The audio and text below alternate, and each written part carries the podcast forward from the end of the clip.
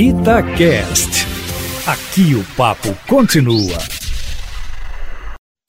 Itatiaia Carros, com Emílio Camanzi. Boa tarde, Emílio Camanzi. Boa tarde, Patrick, e a todos que nos ouvem aqui na Itatiaia. Emílio, nosso ouvinte Kleber Novaes diz que está indeciso. Ele conta no e-mail que a família ganhou um novo membro e agora vai precisar deixar de lado o hatch para comprar um veículo maior mas não sabe se compra um SUV ou um sedã. Ele diz que ouviu falar que o carro alto tem mais risco de capotagem e pergunta se com um SUV a família dele vai correr risco de segurança. Caro Kleber, sim e não.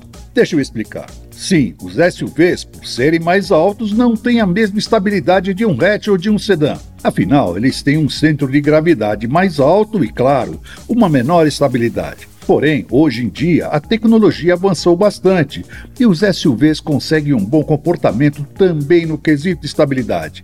E contam com todos os recursos de segurança como de um sedã, como os controles eletrônicos de tração, estabilidade e auxiliar de partida em rampa. Alguns mais sofisticados têm até controle anti-capotamento. Agora, imagino que com um novo membro na família, você não vai querer dar uma de piloto de carro de corrida, não é? Mesmo porque se fizer isso, a família vai correr risco de segurança tanto em um SUV como em um sedã.